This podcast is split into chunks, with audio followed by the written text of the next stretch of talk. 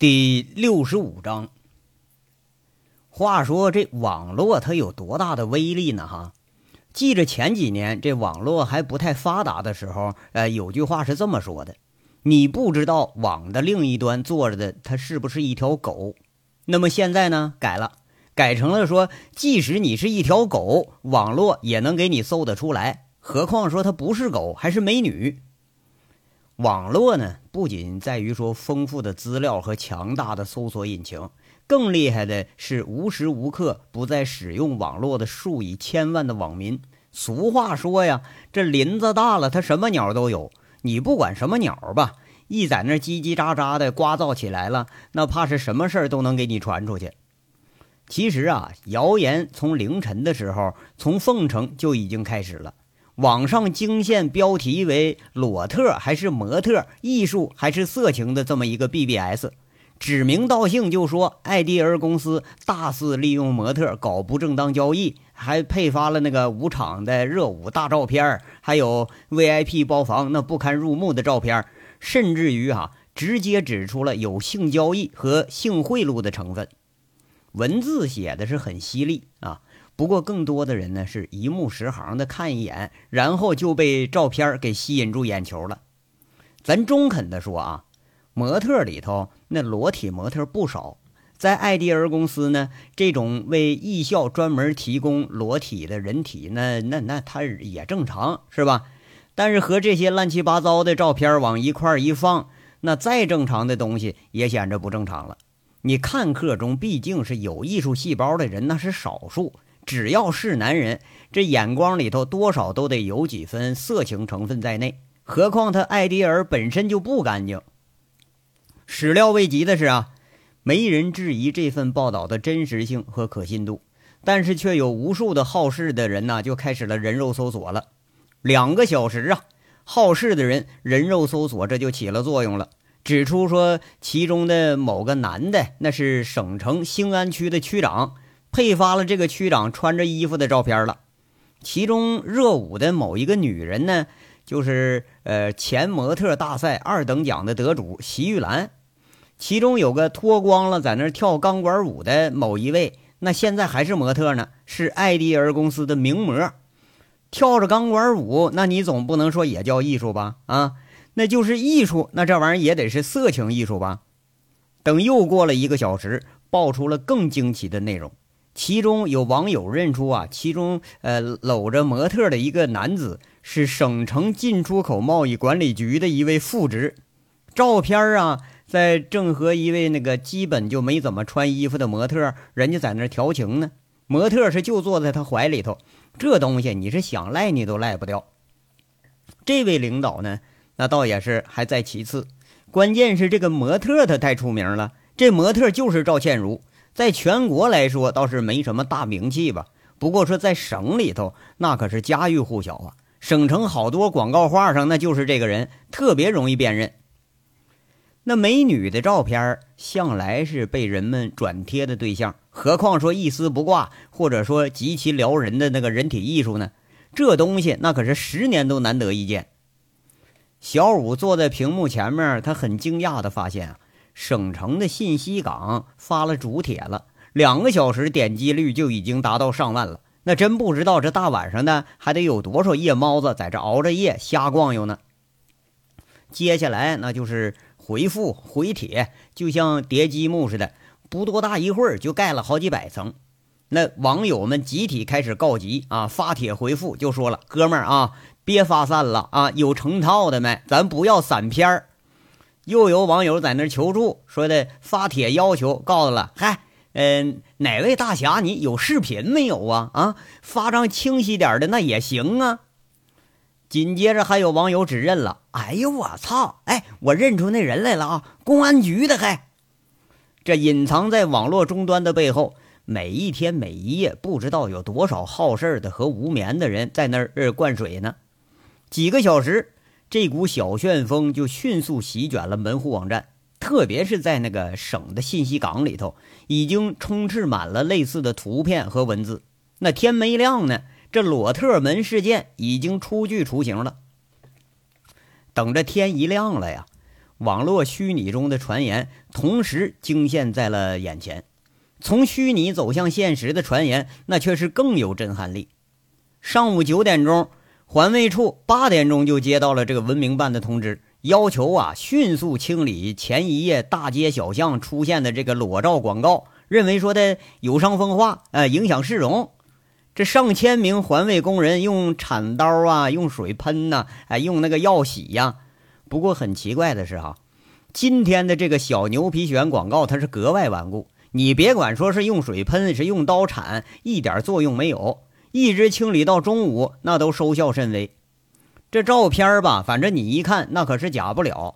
曾经光临过夜总会的男同志，就这画面，那是记忆犹新的呀。什么脱衣舞啊，钢管舞啊，VIP 包房单间里头那个裸舞啊，衣衫不整的，就是整点摇头丸子，在那摇头晃脑的，男男女女的在一起狂舞的，图文并茂，把夜总会的色情表演和模特单独陪客的场景，那都展现在了人们的眼前。那谁都知道这东西肯定是真的，谁都知道夜总会他就是这么干的。但是谁也都知道，这个东西你是放不到桌面上来的。那偏偏今天就有人要把这玩意儿放桌面上，给你贴大街上了。那这可真是要笑死个人了。这事儿更恶劣的是啊，这些小广告居然爬到了森严的国家单位那门牌子上啊！上阳路派出所俨然就成了上阳路派，完了出所那俩字让人给盖住了啊！那洗了半天呢，还隐隐约约能看见那个女人的大长腿呢。所长气急败坏的，直接把牌子就给摘了。律师事务所呢，这么一贴，就成了律务所。这城区法院变成了城院。那啼笑皆非的标牌前面，一直啊聚着陆陆续续来上班的同志们。这八卦话题那可就层出不穷了。何况说那标题实在是吸引眼球啊！标题叫啥？是模特客串小姐。还是小姐变身了模特，这检察院的一看太明显了，这不就是性贿赂吗？啊！派出所的人说了：“哎哎，你看这人怎么像分局刘副局长啊？”移动公司的说了：“哎呦，哎，这女的不是上次来表演的模特吗？还居然是罗武小姐呀！”人家水务局的说了：“你放心吧，肯定跟咱们没关系啊，清水衙门咱们黑幕最少。”人家老百姓说了：“嘿，操！”妈妈的哈，嫖得起的，这不是煤老板，那就是官老爷，没他妈一个好东西。这一杯茶，一根烟，一张报纸，看半天的这种单位生活，这回被打破了，都是在那相互传达着这个呃小道内幕和未经确认的消息。当偶尔有一个两个电脑运用比较纯熟的，发现网上也有相关报道的时候。那省城各个单位办公室里头就全都聚一起了，就观赏这难得一见的奇景。政府单位的一个大楼里头啊，一张报纸一上午转悠了一栋楼，那过了无数人的手了。站在楼道里头，就听着有人在那哈哈笑，念着：“啊，是脱光了的艺术，还是赤裸裸的色情？”哎，你说这标题多好啊！啊，不管你挑哪个，那都挺有意思。商户们的生活这时候也被打乱了。当街的商户大早晨就发现呐，店门口哎，一看聚这么多人，这还以为说生意上门了呢。等到仔细再一看，这才发现那围在一起都是看墙上粘那个宣传画呢。那大白萝卜的胳膊，白萝卜的腿儿，那得了，这生意咱也不干了，咱也先看看去吧。要说更离谱的呀，是那个大街小巷都多了一道亮丽的风景。林林总总经过的车辆，那个车前盖子、车后身、车侧门，偶尔还能看着一模一样的贴画，估计是趁着晚上天黑呀，让人就给贴上了。这玩意儿，你说你撕啊，你还撕不下来；喷漆吧，还来不及，那也就只能这么招摇着就上了街了。最惹眼的那得数是九路公交汽车，那车上连贴十八张啊！每到一站这么一停，那围着车身看的哈。比乘车的人还多。没等到中午呢，全市的各个报刊销售点很惊讶的发现啊，平时总是得剩下几张几摞的那个娱乐晚报，今天没到中午那就卖的一张不剩了。估计是就是冲着第四版那篇是脱光了的艺术还是赤裸裸的色情那个报道来的啊。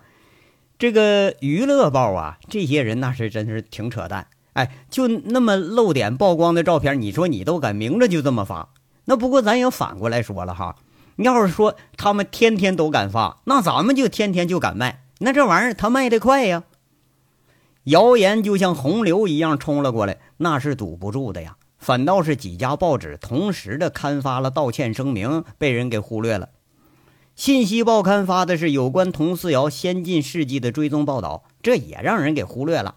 作为大众啊，更关心的是这些无厘头的笑料和猛料，就像当初哎一看着警察和黑社会分子的那个报道一样。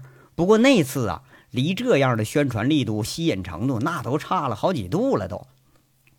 反应最快的是市政府，电话通知各个相关单位，务必在那午时之前清理这个恶俗的宣传画啊！什么城管呐、环卫呀、城建呐，这整队整队的人马就开上了街了。今天呢，那不是抓小商小贩了，你们爱他妈卖啥卖啥吧！个个手里都抄着家伙，冲着无处不在的小广告就开始下手了。那各街道的什么治安点啊，各个派出所啊。都接到了市局的紧急通知，说的要开始调查广告画来源了。那大大小小民警都夹着个包就开始走访啊，摸查。这市公安局网警开始总动员了，全部都调到了呃电信、网通这几家服务器的托管机房。对于类似的发帖，那就一个字儿：删除，是吧？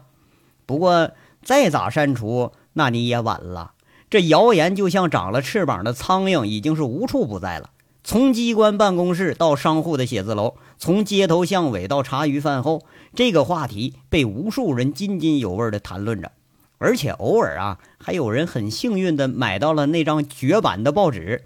虽然说用的是《娱乐晚报》的报头吧，但是哈，连那个统一刊号都没有，明显就是山寨货。不过呢，那谁让山寨货好看呢？比你那正经报纸好看呢？你看那个配图，那比广告画顶上还得上一个层次。要说呀，最高兴的那得说莫过于说艾迪尔的同行了。艾迪尔现在已经成了谣言漩涡的中心了。搞传媒的，你要摊上这事儿，结果是不言而喻的。你这就是快完蛋了。当这个传谣信谣的一脸高兴，在那儿谈论着的时候，猜测来源的时候。谣言的制造者们也开始忙活上了。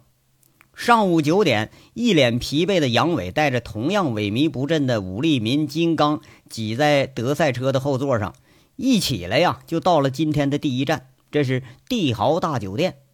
车上啊，周玉慧把打印好的厚厚的一摞子协议书给放到杨伟手里了。他有点奇怪的问着：“杨伟，你这个捐赠协议，它有什么用啊？”嗨，要钱呗！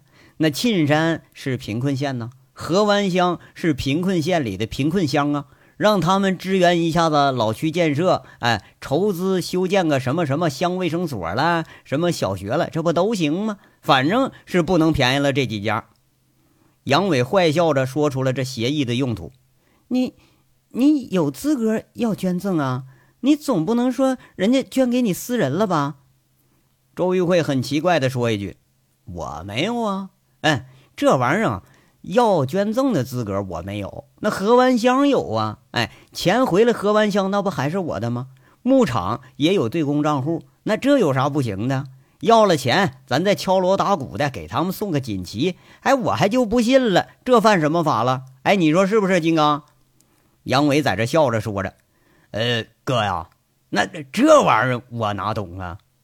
金刚在那儿瞪着眼睛，诧异的回答着：“杨伟啊，这形势在他眼睛里多少有点高深莫测了。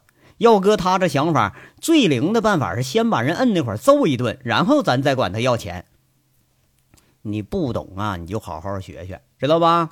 光知道跟人家打架，这保护费你要收的方法它有很多啊，比如咱们牧场呢。”人家乡长来了啊，陪着个笑脸好说歹说的是吧？哎，那个杨厂长啊，咱们乡里头村村通这个公路啊，经费实在不够，你帮忙给凑点呗。哎，这他妈建成了，你说对牧场是不是也有利？哎，你们说啊，就这个乡里头修路，他跟我有个毛的关系啊？这不明着这不就讹我钱呢吗？那我还不敢不给。哎，万一这家伙你说他使个坏，给我断两天电，哎，挖我一截子路，那我就得不偿失了，咋办呢？认栽呗，是不是？而且人家这钱收的合理合法，收完了钱，人给你发个奖状，让你那有苦你都说不出来，这才叫高明呢，知道不？像咱们这拿着个西瓜刀上门收保护费，你和这个根本都不在一个档次顶上。杨伟在这侃侃而谈，兴致啊，看来是越来越好。景瑞霞在那抿着嘴笑。那认识的凤城这帮混混啊，一个比一个出彩最出彩的就是这个带头的了。一大早上要去帝豪，那明显就是去讹钱去了。你讹钱还打着一个捐赠的旗号，说的吧，还挺有理有节的。周玉慧就有点哭笑不得了，他实在对杨伟是无语的紧呐。一千多万的黑钱，他一分不沾。哎，还寻思这人性子变了，变好人了。现在才知道。这绕了一个大弯，压根儿就是准备再讹这些人一点钱呢，而且那得是冠冕堂皇的去去讹你钱去。车到了帝豪，让人有点哑然失笑了。看样帝豪的保安也开始总动员了，那端着个瓷盆，正拿着抹布啊，正清理主楼四面被贴的广告画呢。杨伟是只带着金刚上了楼了，哎，武立民要跟着看热闹，却让人给拦下来了。到了楼上，这咚咚咚敲门声响起来的时候，这个高强经理早都在办公室里头等了很久了。一大早上接了个电话，是昨天那人的口音，哎，让他在这等着。那他还真不敢不等。从知道靳聚财这个事儿，这已经是二十多个小时了。高强试着联系了若干次，这都没有结果。那到这份上，才更加确定了靳聚财那确实就是出事了。一确定之后啊，对这些搞定靳聚财的人，那更是多了一层敬畏。毕竟和靳聚财他走得很近，你不可能说咱们要殃及池鱼吧？等应声而进的却是两个不认识的人。这高经理不敢确定的问着：“二位是？”这口气还挺谦卑。经历这事儿，知道了外面那个风言风语，高明是直呼庆幸啊，自己没有成为那个报纸和宣传画上的一员。那现在见谁都得客气几分了，看见谁都好像是黑社会成员，啊，高经理啊，我们呐是沁山县河湾乡的农民，你看想找您谈点事儿啊。杨伟笑着，那金刚也笑了，还在那点着头呢。那个咱们认识吗？高强一听来人这个身份，他舒了口气，靠着椅子背，直着腰。多多少少，呃，这个省城超级 CEO 的大架子这就摆起来了。哎呀，不能吧？您真不认识我呀？那咱们可是老相识了啊！杨伟笑着，很不客气的指指座位，跟金刚俩人大咧咧就坐下来了。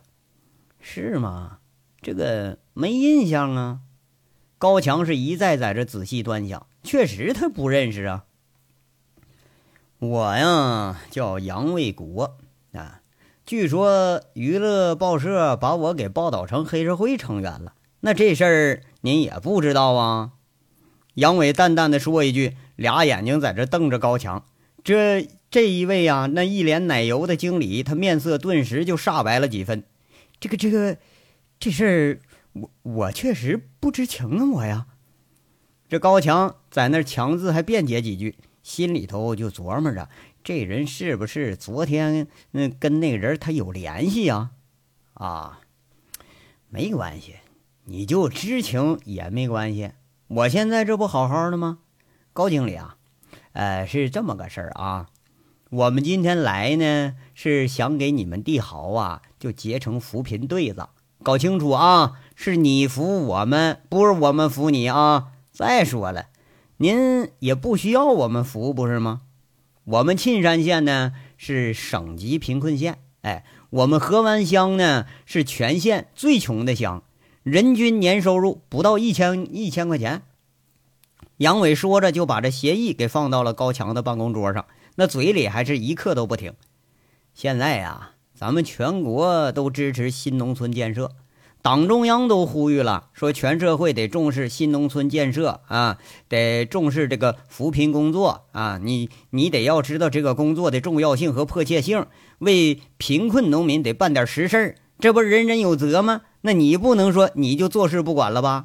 那这事儿肯定不能。我一看你，你就是个实诚人呐。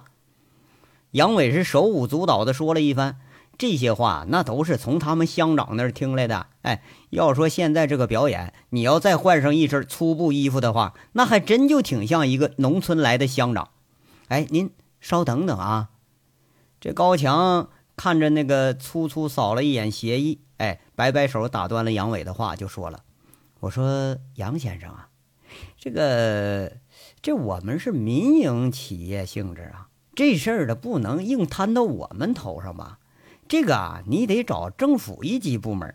再说，他总不会说是您一个村里的，您直接到省里来，你找扶贫来了吧？哟，是吗？那么您大老远这不辞辛苦的把我给编成黑社会成员，咱俩毫无关系，非得把我从大山里头给叫出来。我要不找点事儿干，那能行吗？哎。您就不会以为说我们这老百姓那是就是他妈的尿泥捏的吧？你想怎么着都行啊！哎，别说这事儿跟你没关系，听着没有？杨伟这声音就开始有点冷了。这金刚那是面无表情，心里却在那偷着笑呢。看样啊，敲诈进行时，这可就开始了。高强一听这话，他脸色变了几变，直接说不行吧？那肯定不行，是不是？那咱得来个缓兵之计呀！就说了。哎，杨先生，这个事儿呢，容我们到股东会上啊讨论一下，您看怎么样？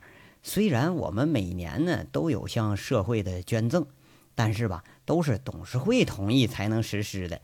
您这样留个电话，有消息了呢，我就通知您。您看怎么样？我这今天上午啊还得等客人呢。二位要不？不用。杨伟摆摆手，嘴角一翘，那坏笑着，挺不屑的说了。高经理啊，您是不是接了个电话呀？是让你在这等着呀？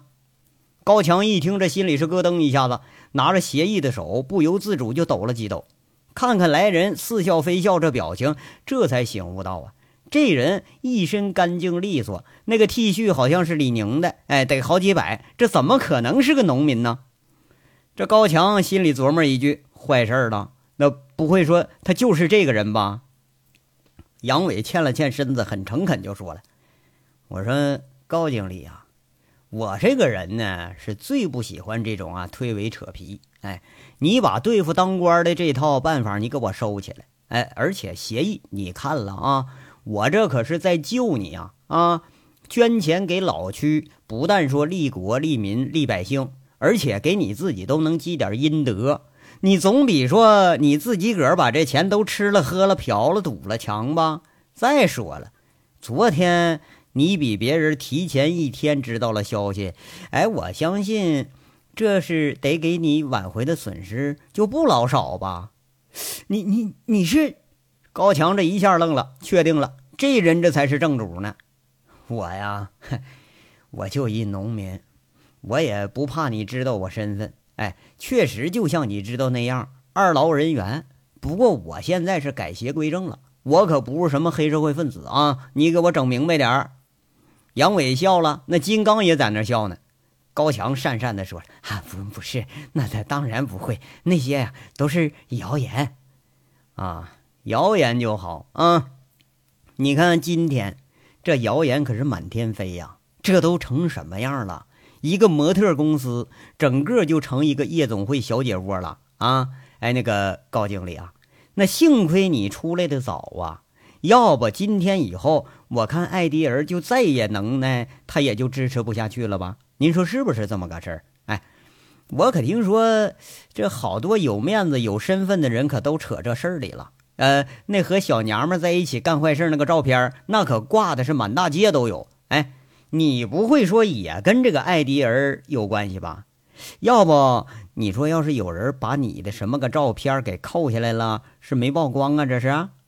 杨伟故意在那问他，在这清理靳聚财存的那些照片时候，确实发现了有几个人的，但是不便于发出来。要是真发出来，比如说把高强的这个糗事给你捅出来，那你撕破脸再要钱可就没门了。今天来的意思呢，杨伟知道这些人在有一丝希望保护自己的时候，那都是不惜代价的。哎呀，没没没没什么关系。高强就像应声虫似的在这答应着。越看杨伟，他越像黑社会呀，越看越觉着这谣言可不虚呀。那这个事儿，那你看呢？杨伟抬抬头，示意着高强手里那个协议。啊，签签签签签，那个杨先生，你看这样行不行？这个帝豪财务呢？你看我当不了家，要通过股东会议呢？你看您又等不了，我就以我私人名义签，你看行不行？你看这个捐多少钱合适啊？高强小心翼翼在这问着。心里头盘算着这事儿应该拿多少钱摆平啊啊！这俩人明显这就上门讹钱来了。不过那这也没办法啊，你落人家手里了，不像说靳聚财那人啊，被人给收拾了，那这就已经是不错了，是不是？哎呀，哼，这个捐款呢，可得是凭自愿、凭良心呢，是不是？这玩意儿怎么能说我定呢？杨伟两手一摊，也是盘算着这他妈要多少钱合适啊？五五，呃，那个，这高强在这喃喃的说着吧。你说这五万还是五十万，可不太清楚。看看杨伟这脸色，这五后面他可就没音儿了。他怕说出来人家不满意呀。哟，五百万呐！哎呦呀，哎，高经理，哎，我得带着何湾香老少，我来给您送锦旗来了啊。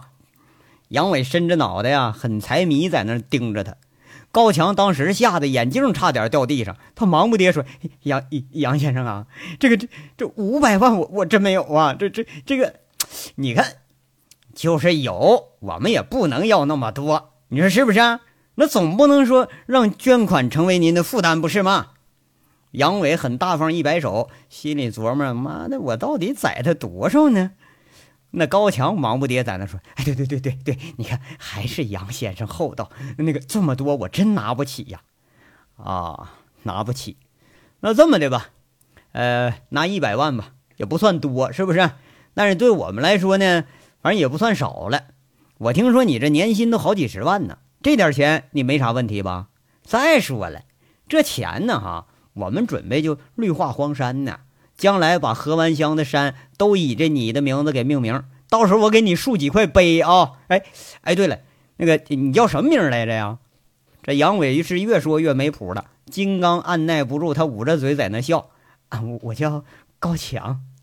高经理苦着脸在这回答着。啊，对，那山呐就叫高强山。对，到时候我给你竖几块碑啊，顶上写上你的大名。哎，对，你要几块碑呀？杨伟很正色，在那问他：“你说，明显这就是损人、骂人、带挖苦人呢啊！偏偏说的呀，这高强他还对不上来。